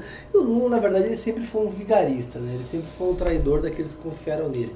Fossem os sindicalistas, fossem ah, os milhões de brasileiros que votaram nele, ele é uma pessoa que joga exclusivamente para o próprio benefício, para o próprio interesse, é, não sendo populista, mas já sendo sujeito que fez comício no velório da mulher dele, não tem envergadura moral e ética para falar de muita coisa. Agora, puxando aqui o gancho do Paulo Guedes, o Paulo Guedes é uma, é uma, fel- é uma feliz figura do governo Bolsonaro. Ele é um, é um sujeito muito bom e ele, ele tem ideias muito coesas, muito corretas e essa crítica que ele trouxe tanto aos militares quanto aos sindicatos eu acho muito correta, muito acertada esse, essa ponderação que ele fez, se mostrou muito assertiva, porque demonstra a imparcialidade, a visão externa que ele tem, com a, com a lisura com que ele olha para esse período e para o papel que todos eles empenharam. É, eu acho que esse tipo de visão desprendida de, de, de ideologias, de valores e comprometida exclusivamente com, com o juízo em si, com, com, com o saber em si, é o, que, é o que a gente espera, que a gente precisa de algum ministro, de figuras públicas que, por mais que olhem para o passado, olhem com um olhar de aprendizado para canalizar e evoluir o futuro. Então, Paulo Guedes, sinceramente, se o Bolsonaro repreendê-lo, será um erro crasso do presidente, especialmente se fizer de forma pública. Agora, senhoras e senhores, chegou aquele momento esperado de você que já contribuiu com a gente, quer ver a sua pergunta, o seu comentário, a sua crítica, a sua sugestão, a sua angústia, a sua angústia lida aqui ao vivo na hora na lata e comentada pelos nossos grandíssimos convidados, um excelente professor de filosofia e um excelente advogado. Então, por favor, Fred, vamos lá. Você que ainda não mandou, lembre-se, entra aí no chat, entra aí no super chat, no bate-papo, vai lá no cifrãozinho, manda um trocadinho pra gente com um comentário e participe ao vivo do programa. Se quiser levar um brinde, manda acima de 30 reais, que aí você pode levar este belo ingresso para pré-estreia do documentário Não Vai Ter Golpe, Nascimento de um Brasil Livre, ou no Rio de Janeiro ou em Curitiba, ou ainda o maior lance pode levar este belo livro de John Stuart Mill. É só hoje, não perca, mande aí já a sua contribuição e nos ajude a manter este belo programa que vai ao ar de segunda a sexta-feira a partir das 20 horas aí na sua telinha. Vamos, Holiday. Ah, a alegria do Fred é trouxe Vamos, É, vamos. Assim, ó, o dinâmica da alegria do Holiday. A, a, a apatia do Fred é. Meu Deus do céu. Cadê? Bom, como você estava falando, uh, Pri Pompeu doou 2 dólares canadenses, 2,79. Ela falou, falta um MBL é, mal e um Arthur na Argentina. Ah, verdade, mal. O movimento Argentina Livre É. Faltou um mal na Argentina. e um hermano falei. Eu, eu, eu- não tenho certeza, eu confesso que não estudei muito bem com profundidade a situação da Argentina, mas, mas teve grandes manifestações lá na Argentina na época do kirchnerismo? Teve, Houveram, houveram. teve, teve, teve, teve Mas não, mas não tô- com eu tô- movimentos, Eu tô imaginando um argentino bombado, com cabelo grande, perna barbudo, fina. perna fina, com a camisa do Boca, perguntando coisas pra alguém. Não, mas não teve tipo com movimentos Não definidos assim. Não, os movimentos definidos eu não, sei de forma dizer. tão organizada Eu não sei tinha dizer, no Brasil. É, porque eu acho que o Brasil foi um negócio bem organizado, Bem esse organizado. movimento tal, Lá movimento foi, Y, lá foi mais X, tipo Y. 2013, entendeu? Mas houveram grandes manifestações. Tá. Interessante, interessante. Ok. Uh, tivemos o João, que doou 2 reais. Ele falou que o Rubinho é raso como um pires. Tire ele do news. Vi, Maria, que, rudeza. Eu acho que esse cara não gosta de você. Ah, amor de Deus. Cara, o é- Rubinho abrilhanta o News. Não, Todas as análises. eu- É verdade, as É, análises Um excelente jurista, do mais Eu- alto eu- gabarito. Eu, eu tenho que concordar parcialmente que perto do Ricardo Almeida realmente uma pessoa Ah, vai começar uma né? puxação de saco aqui. Não, mas que cara Ô, ô. Fred, traz uma cara camisinha ali que tá rolando uma surubinha. ali. A surubinha de dois, Nossa, eu me senti até ofendido com a rudeza do Ah, cara. O cara. foi um pouco Pau! grosso, Meu cara. Deus. Quem sabe um dia eu consiga brilhantar a noite desse rapaz. Olha que essa frase tá Essa frase tá- Porra, velho. Depois que eu falei. O Rony é muito maldoso, cara. Tivemos também o Anderson Calasanz, que doou 2 reais. Escola austríaca é o caminho do crescimento. Ih, Ricardo, acho que foi uma provocação pra você, hein? Olha, O veja Eduardo bem. Bolsonaro fez escola austríaca. Está refutado. Então, cara, o que, que acontece com a escola austríaca? O, o, o, o MIS, o, o início da escola austríaca, você você tem várias coisas interessantes da escola austríaca. A começar da revolução marginalista do Menger, que me parece ser uma teoria do valor absolutamente genial e muito superior à teoria do valor-trabalho do marxismo. Tanto é assim que você veja, quando houve a revolução marginalista na Áustria, até os socialistas fabianos da Inglaterra adotaram, muitos deles adotaram a teoria do valor dos austríacos e abandonaram a teoria do valor, do valor marxista, embora fossem socialistas fabianos. Então, assim, isso é genial. Ah, o Mises foi um indivíduo que teve sim participação ativa na política da época. Ele foi ah, consultor da Câmara de Comércio da Áustria. O Hayek escreveu seu livro clássico, O Caminho da Servidão. Foi um conselheiro de Margaret Thatcher. Foi um conselheiro e que inspirou toda a renovação do pensamento liberal no Thatcherismo, muito problemática também. Sim, Tem sim. várias críticas, vários que boa problemas parte conselhos não foram seguidos, mas... Não, não, foram sim. E os problemas vieram justamente disso aí. O John Gray, que é um conservador liberal, ele tem uma análise do tacherismo que se você ler, você vai sentir o golpe. Praticamente Ô, ele diz que o tacherismo afundou a tradição conservadora inglesa e a destruiu. Que isso? É, pois é. Análise do John Gray, não sou eu não. Então, assim, tem muitas coisas interessantes. Agora, na prática, a escola austríaca já está longe de ser uma escola hegemônica no pensamento econômico do mundo. Então, é difícil você dizer, ah, você vai adotar a escola austríaca e aí agora é o caminho da evolução. Será? Eu não estou vendo isso. Eu vejo que os países diversos adotam modelos econômicos distintos e tem países que ascendem economicamente e outros regridem economicamente. Me parece muito variável. É, eu só gostaria de passar rapidamente por alguns comentários aqui que disseram o Rubinho tá gordo, Rubinho obeso mórbido, Rubinho barrigudo. Cara, ainda falaram que eu sou pneu de alguma coisa. Cara, eu, tá eu, tenho, eu tenho que dizer que realmente eu tô me sentindo mal. E eu tô olhando ali na, na, no, Você tá. Nossa, coisa e, tipo, tá tá, feia. tá, o botão tá estourando aqui, tá uma coisa horrorosa. É, mas a minha barriga também Mas meio é- pronunciada, né? Mas você voltou pro crossfit. Eu voltei pro crossfit fa- tem duas semanas. Ah. É, Fez quantos dias? Dois? Não, Tá cara. fazendo certinho, é? Fiz quatro, três dias da primeira semana, não consegui andar. aí, aí eu fiz quatro, fiquei parado um ano e dois meses por causa de uma cirurgia, Ah, né? bom, engordei. bom. Então tu vai emagrecer daqui a Mas pouco. verão, vou estar saradão de Vai sunga tá branca top. na praia, Opa, da hora, assim, opa. topzera. Coisa boa. Vai lá, o Fred. Frederico.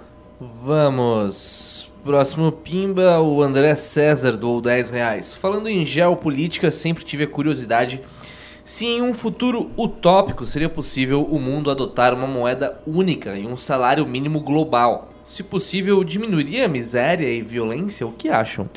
Muito interessante essa Olha, pergunta. os que dizem que o globalismo é um risco para a humanidade, eu acredito que chegaremos lá. Então, pois então, ah, tem um ensaio bem interessante sobre globalização, também do John Gray. Eu, eu tô andando, lendo Você muito... tá fã de Tá John Gray? cara. É, não, é porque eu, eu tenho um livro dele agora, eu tô lendo e eu gostei porque ele sempre tem umas perspectivas muito originais das coisas, sabe? Ele não é óbvio. Quando todo Certo. mundo vai para um lado, ele vai para o outro, ele mostra uma coisa assim diferente. E ele tem um ensaio chamado O que a globalização é, é- é- Acho que o título é O que a globalização é e o que ela não é. Uma coisa assim. E aí ele mostra o seguinte, que ao contrário das estimativas de, muitas, de muitos analistas da globalização, a globalização ela ah, tem, obviamente, aumentado o comércio entre os vários países de uma maneira explosiva. Então, a, a quantidade, a, a, porção, a fatia do PIB proporcional ao comércio externo aumentou muito com a globalização. Entretanto, apesar disso, ela tem estimulado rivalidades nacionais e tensões de ordem nacional. Você veja que hoje, olha que coisa curiosa. Hoje, é, quais são os principais promotores, os mais agressivos promotores da globalização? China, Índia, todos países que não estão alinhados. Os Estados Unidos é quem está se defendendo com tarifas protecionistas. Ele está se defendendo. A China está lá em Davos, levantando a bandeira da globalização, dizendo que ela é a grande, o grande pilar da globalização. E ninguém vai dizer que a China quer dissolver a sua unidade nacional num grande governo global. O único governo global que a China vai querer é o governo dela, o governo do Partido Comunista Chinês. Então não sei se isso vai ocorrer, mas pode ser, por outro lado, que essas sejam tendências históricas superficiais e que no profundo você tenha um, um, um movimento muito mais uh, longo historicamente de aproximação, de achatamento De do mundo, de unificação, e isso vem acontecer. Eu acho um grande perigo, porque eh, essas organizações, quando elas se tornam globais, elas também se tornam inescapáveis. Se há uma coisa interessante nos Estados nacionais, no fato de que o mundo nunca foi unificado politicamente, é a possibilidade de asilo, a possibilidade de você sair de um país e ir para outro. Então, por exemplo, se há uma crise monetária num determinado país e a pessoa tem condições, ela pode sair dali e migrar para outro lugar. Ela pode migrar sua riqueza para outros lugares. Mas nesse sentido, um governo mundial também não é um caminho melhor e, digamos, mais, é, mais sólido para a paz? Será? Observe, se você tem um governo mundial, como é que o cidadão escapa? Imagine, por exemplo, você tem um governo mundial imperativo, um totalitarismo de ordem mundial. Porque não é, não é impossível. Sim. Isso não, não tem absolutamente nada impossível. O fato do governo ser mundial não significa que ele vai ser um governo democrático e não significa que ele vai ser um governo que promova a concórdia dos cidadãos. Não. Significa apenas que ele vai ser mundial. Então você pode ter um governo mundial e bastante opressor para o cidadão, com a diferença que quando você tinha estes governos, havia a chance, ainda que difícil, do cara escapar. Então, por exemplo, você tem aí levas de emigrados que saíram da União Soviética, que foram para outros países, pessoas que fugiram da Alemanha nazista, que foram parar nos Estados Unidos. Isso, você imaginando em termos de governo mundial, acaba. Não tem como escapar. Você vai escapar para a Lua? Para Marte? Não vai, né? Reserva Então, terreno ve- veja que é perigoso. Terreno no Hashtag céu. partiu. É, E provavelmente o governo mundial teria poder sobre o espaço, Exato. sobre os cosmos. Cara, eu só precisava dizer que um cara mandou aqui, tipo, a terra é plana, o Rubinho não, velho. Comentário que eu vi. Eu comecei a rir sozinho. Muito bom. Bom, é, se for seguindo esse assunto, o João doou mais dois reais. Ele falou que, tirando assuntos jurídicos, o Rubens só fala o óbvio. Ih, ô, Rubinho, você o tá João queimado tá- na tá com raiva Rapaz, de- o João É o mesmo, cara? velho. Pô, esse Ele não gosta dele não, hein? Cara, eu acho que deve ser alguém do gostar. MBL me sacaneando. Ah, É pode. Certeza. Só É, pode, é, só deve pode. ser coisa do outro gordo do MBL, o Renato. Vai Bom, lá, é, o- a Maria Andréia Dantas doou dois reais ainda sobre o assunto Rubens. Ela falou: Doutor Rubens, quanto entusiasmo em algumas pautas. Olha só, doutor Rubens. Poxa, obrigado. É que eu acordei muito cedo hoje pra vir pra São Paulo e aí eu dormi pouco. Foi- Eu fiquei assistindo. Na verdade, eu fiquei ontem até tarde, cara, assistindo uma série Versalhes. Ah, Cara, essa é muito recomendo caraca, a cara, todo- tem que assistir. Recomendo a todo mundo assistam É Versalhes na. Netflix. Essa- Conta a história do Luiz. XIV. É uma puta série viciante. Matei no fim de semana uma temporada inteira. Eu, tô, eu terminei a segunda. É, eu, eu gosto da Muito figura bom. do Luiz XIV. Muito Era um homem muito Pô, imponente. Não, e o ator é bom, os atores são bons, O, o aliás. to- o enredo todo é muito bom. A fotografia é muito boa, realmente, assim, o cenário de, de idade, idade moderna, né? É, é realmente, assim, muito realista. É, é uma coisa fantástica. Ah, o cenário das guerras também é uma coisa, assim, É, impecável. A postura impecável. do irmão dele, tipo, o papel do irmão dele. Porque o irmão dele era, Uhum. era gay e, e ele era, tinha os casamentos obrigatórios. Tem toda uma, uma trama que se desenvolve em A cima. relação com a a relação com ele, igreja, a é uma coisa assim... É, sen- Muito sensacional. bom, A relação dele com a Madame de. Montespan. Montespan. Muito. é, Cara, recomendo, gente. Se vocês não tiverem tiver uma O série. desconforto assistam. da sociedade perante os negros, que é uma coisa assim que ele consegue realmente passar para quem tá assistindo como era realmente desconfortável para aquela sociedade lidar com, com os negros. Isso é uma coisa absurda, absurda. E seguem os comentários sobre o Rubinho, um deles agora foi o gordinho gostoso. Por favor, produção. Obrigado. Vamos lá, continuando o programa. Ah, a Michele Guerra doou dois pimas aqui. Ela falou: Vocês acham que as manifestações vão encher? Ela está falando as manifestações de amanhã dos estudantes. O que, que você acha, ó, Rubens? Você que não tá falando nada aí. Cara, eu acho que terá um público razoável. Sinceramente, eu nem sabia que eles Então, eu convocando. acho que deve, assim, olha, deve ter um público razoável assim, pelo né? público ba- base, o público duro deles, que acaba frequentando manifestações, mas não deve ser algo grande, não, deve ser, inclusive, se comparado à última, deve ter um, um, um enfraquecimento, um empobrecimento muito grande da manifestação. Acho tanto que não tá nada é, tá, tá circulando, é, não tem tá Facebook, Twitter, nada, nada, nada, nada, nada, Não, não tem clima para isso. E aí, Ricardo, qual é o seu Eu concordo, acho que vai ser também, vai ser fraco. Fiascão. E acho, que é a, e acho que a manifestação bolsonarista do dia 25 também vai ser fiascão.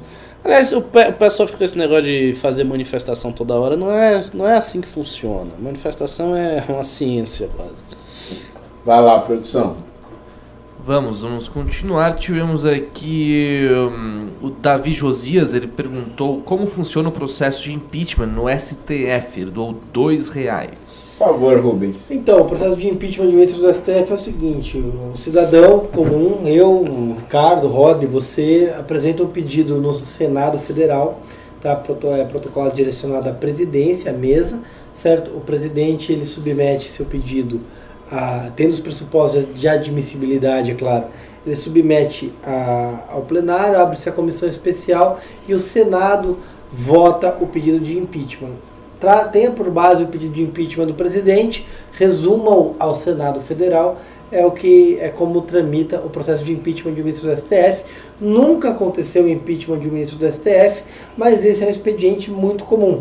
Eu acho que um dos primeiros pedidos foi, foi a gente que apresentou, foi quando a gente pediu o impeachment do ministro Marco Aurélio Mello, a época do impeachment da Dilma Rousseff, quando ele determinou que tramitasse em conjunto do Temer e da Dilma. E aí, para expor o Marco Aurélio, nós pedimos o impeachment dele. Depois isso acabou se tornando um pouco comum, nós mesmos pedimos um monte de gente.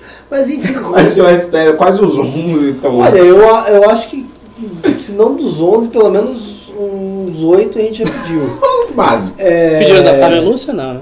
Da Carmen Lúcia, não. Não foi Ah, não, ela é uma fofa. Mas Lewandowski, Toffoli... Fofa nada, parece uma enfim. Até do Fux, cara, que ele é, ele é um ministro com bons julgados, mas fez umas cacas ali, a gente pediu. É, enfim, mas infelizmente o Senado ele não leva para frente. É, a, a, a Câmara, ou a Câmara ou o Senado Federal, ele é muito inoperante e tem uma- um aparelhamento muito próximo ao Senado. Imaginem vocês, o Alcolumbre, ele é investigado em três inquéritos pelo Senado, então abrir o impeachment ia ser estranho, né? Vai lá, produção. Vamos, tivemos mais pimas aqui. Neri doou 5 reais. Esse moço não curte escola austríaca em geral? Porque outras metodologias econômicas deram certo.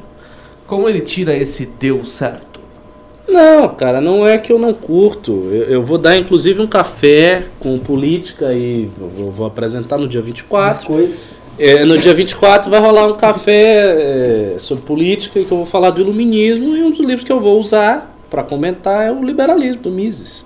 Lá na Bahia, na época que a gente tinha um, um grupo de estudos, a gente estudou algumas obras do Mises, eh, já li Hayek, Menger, Ben Baver. Eu tenho um, um, um certo conhecimento da escola austríaca, embora esteja muito longe de ser um especialista nisso aí, até porque a economia não é a minha praia.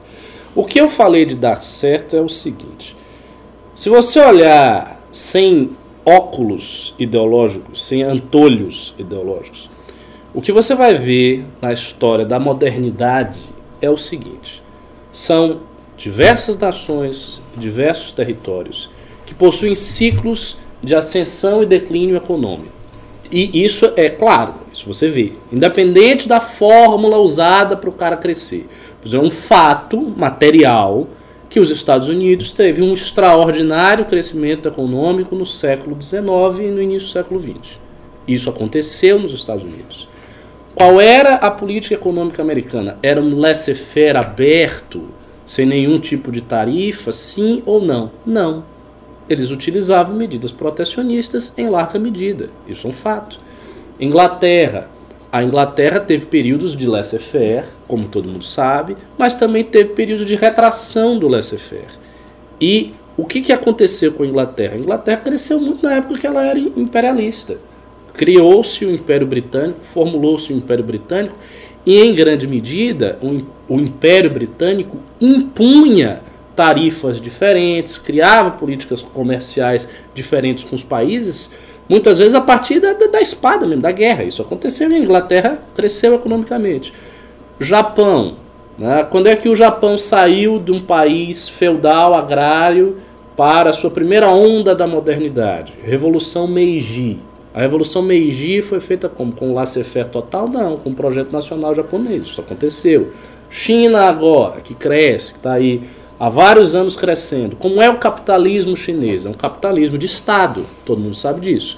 É um capitalismo no qual o Estado tem participação muito ativa. E a China está crescendo, e as pessoas estão ganhando dinheiro, e a produtividade chinesa aumentou monstruosamente, a produtividade do trabalhador chinês aumentou monstruosamente. Então, eh, meu caro, isso são fatos. Isso aconteceu. Você não pode, você não pode olhar a história e dizer, ah, não aconteceu. Uh, como é que é a resposta padrão dos austríacos? O que, que o Mises falava a respeito disso? Primeiro, isso, isso está lá no livro Liberalismo, literalmente. Ele diz o seguinte: que praticamente não houve nenhuma época em nenhum lugar que os princípios liberais tenham sido aplicados com perfeição. Ou seja, ele mesmo já está dizendo que na realidade histórica de boa parte das nações os princípios liberais não foram aplicados com perfeição. Ocorre que, do, no, do ponto de vista dele, se estes princípios tivessem sido aplicados com perfeição, a produtividade seria maior ainda. Ou seja, o desenvolvimento econômico seria maior ainda. A minha questão é a seguinte: eu não acho que, que seja. Não me convence esse discurso, porque é um discurso livresco. E quando você olha os fatos históricos, você não encontra isso. Você encontra lugares que não tiveram essas fórmulas e cresceram, lugares que tiveram fórmulas liberalizantes e, e, e não cresceram e por aí vai. Lugares que tiveram fórmulas liberalizantes e cresceram. Ou seja, você encontra muitas fórmulas, muitos modelos distintos funcionando ou não funcionando. Então, esta eh, evidência histórica me parece colocar em xeque qualquer tipo de doutrinarismo econômico, seja ele liberal, seja ele socialista. É Agora, ô, Ricardo, eu vou te dizer que tem muitas pessoas com raiva aqui As pessoas têm raiva porque elas têm fricote. A direita é cheia de fricote. Aí você fala um negócio que não que soa é, fora do, do, do, do, padrão ideológico que a pessoa está habituada, ela começa a ficar com raiva. Ah, isso aqui, socialista, é, eu tenho raiva. Isso aí, meu filho, é frescura. Vocês têm que parar de ter essa frescura. Encarem os princípios ideológicos de vocês de maneira problemática, todos eles. Se você é um conservador, encare que você pode estar errado. Se você, sei lá, você é um cristão mas são e acredita... os liberais estão com raiva. Não, mas os liberais também. Eu tô, eu tô dizendo que todo mundo tem que encarar os seus próprios princípios com, de, de maneira problemática. Não você, ah, você tem certeza que os princípios. E se não for? E se você estiver errado? Você pode estar errado. Ou, ou não, não pode. Quer dizer, a, a única escola econômica do mundo é a escola liberal? Não, tem várias outras. Tem um bocado de escolas rivais, com pessoas muito inteligentes em todas elas, disputando, teorizando, dizendo que um está errado, outro está certo. Então, assim, a complexidade do debate não pode ser evadida por posições simplórias, de você ficar com raiva porque eu estou falando isso aqui. E vou falar. Agora, Só porque vocês têm esquerda. Agora, pessoal, inclusive, Rubinho, a, a galera percebeu que você foi dar uma mijadinha, tá? Pra, Pô, pra dar um é, de José Maranhão. Acho deu. que eu vou dar uma mijada. Não deu, cara. É, é, que eu vou confessar, como eu tô gordo, tô inchado, ah, eu tô tentando Tá muito líquido. Aí você vai. Então eu tomo muita água. A água aqui, ó, gente, já foi. Aí você tem que tirar do joelho. Inclusive, pessoal, o nosso programa já está quase acabando. Estamos lendo agora os últimos pimbas, portanto, a última chance, hein? Se você quiser participar do programa mandando um pimba, mandando ali no super chat, no cifrãozinho, sabe? Manda trocado pra gente, mas se você quiser levar um brinde, o ingresso para a pré-estreia do nosso documentário no Rio de Janeiro, em Curitiba, ou levar o livro aqui do Stuart Mill, só hoje, hein? Só hoje, você pode mandar pra gente aí no mínimo 30 reais. O maior lance leva este livro aqui e qualquer lance de 30 reais leva o ingresso. Então, por favor, mande lá no chat, no bate-papo ali no cifrãozinho, mande um trocado pra gente a partir de 30 reais e leve esse brinde antes que o programa acabe, hein? Já tá quase acabando. Por é, favor, produção. Já está acabando, Holiday. O João doou dois reais, ele falou, Rubens, não sou do MBL, mas vou entrar aqui no Amazonas. Ô, É o cara que tava te xingando. Pô, bem-vindo aí. Agora você faz parte do MBL, você pode me xingar de dentro do MBL. Inclusive, o MBL Nos umas- grupos, né? nos grupos do MBL. Sensacional. Vou parar de zoar o Carmelo vou zoar eu agora. É, exato. Mas ó, é, o pessoal do Amazonas está fazendo a, a, a jornada ali na, tran, na Transamazônica, né? Pela pavimentação. Enfim. É, exatamente. Puta trabalho do MBL. Verdade, Amazonas. tá tendo uma caminhada Tá lá, caminhada marcha lá. pela Transamazônica. Então, bem-vindo ao, ao MBL Amazonas, acho que vai agregar muito. Seja bem-vindo. Vem para o Congresso Nacional, dia 15 e 16 de novembro, terá o Congresso Nacional do MBL, é sensacional. Se você vai entrar no movimento, tem que vir no Congresso Nacional, vai conhecer todo mundo, o Ricardo esquerdista, o Horde muito engraçado, eu todo gordo, enfim, vai ser bem bacana. Inclusive, só um- um- uma informação aqui bem rápida sobre o de Amazonas, eles estão fazendo essa marcha, estão andando literalmente a marcha que nós fizemos de São Paulo até Brasília pelo impeachment da Dilma, eles estão fazendo agora lá na Transamazônica, naquela situação drástica que todos vocês já conhecem, com lama, caminhões atolados, diversos acidentes, cobra pra tudo que é lado, aquela coisa de Malária. louca, é, malária, enfim. Amarela. E, inclusive, já passaram por uma situação tenebrosa. Eles presenciaram um acidente na frente deles. E, infelizmente, uma pessoa ah, morreu. Eles, inclusive, tentaram ajudar a socorrer é, o vitimado, mas não conseguiram. Então, acho muito interessante vocês acompanharem esse trabalho aí do pessoal do MBL de Amazonas, que está, sim, correndo um risco, mas por uma causa muito nobre. E, claro, aproveitar também para parabenizar o ministro da Infraestrutura, né, o, o ministro Tarcísio, que, inclusive, se comprometeu a realizar as obras ali na Transamazônica. Produção? Sim, Holiday, estamos agora no último Pimba. Último Pimba! Foi a Vitória Alexia, ela doou dois reais. A manifestação dia 25 contra o STF, o Toffoli está com medo já. Isso aí Alguém é tua. O Toffoli não tá nem aí essa Nem sabe que vai ter. Isso aí não precisa nem de é voto. uma besteira. Uma besteira. O, To- o Toffoli, vai acontecer o que com o Toffoli? Se tiver, tá, manifestação Porque grande. assim, va- vamos só lembrar Ele que vai ser o Toffoli... Vai acontecer o a intervenção 142. Não, não, porque as pessoas às vezes esquecem, você já falou, mas eu vou repetir. O to... Eu acho que foi o Rubinho falando, não sei. O, o Toffoli está ajudando o governo. É, eu, eu É, assisti muito. O, o Toffoli está ajudando o governo. A última decisão dele em favor do, do, do Flávio Bolsonaro foi uma ajuda direta ao presidente da República, mesmo que isso prejudicasse outros tantos processos que correm, não só no STF, mas em todas as outras instâncias. O Rubinho deu um exemplo ali da mulher do traficante, como é que é o exemplo? Mulher do Nem da Rocinha, traficante nem, da favela nem da da Rocinha. Rocinha, agora ela tá, tá gastando dinheiro Ela tá roda aí. solta porque ela tá solta porque ela utilizou o mesmo expediente, o mesmo precedente que o Flávio Bolsonaro, usou o precedente Flávio Bolsonaro, e ela foi posta em liberdade. E- e- e assim, é, não é culpa do judiciário, é culpa do Toffoli que deu aquela interpretação. E, o, e, esse mesmo, e esse mesmo benefício que ele deu pro Toffoli, inclusive, e que o Toffoli deu pro Flávio Bolsonaro, gerou um mal-estar do presidente em relação ao presidente do COAF. Porque olha deu uma a opinião merda. contrária à decisão. Desculpa, olha a merda, acabei de pensar nisso. O Al Capone seria posto em liberdade no Brasil com base no precedente do Toffoli em favor do Flávio Bolsonaro. Misericórdia. Porque Al Capone foi preso por crimes de sonegação de Sonegação financeiras. é verdade, é Exatamente, pelo precedente. Quer dizer, E o, bizarro. e o presidente da Vou fazer um República. vídeo falando disso. E o presidente da República quer demitir o presidente do COAF porque ele deu uma, uma, uma opinião contrária a essa decisão absurda do Toffoli. Então, assim, o To- se tem uma coisa que o Toffoli não está, é preocupar nem com essa manifestação, nem com o governo, nem com nada. Eles estão, é, na verdade, sendo grandes parceiros. Isso aí. Mais alguma consideração? Nenhuma. Mais Não, alguma consideração, produção? Não.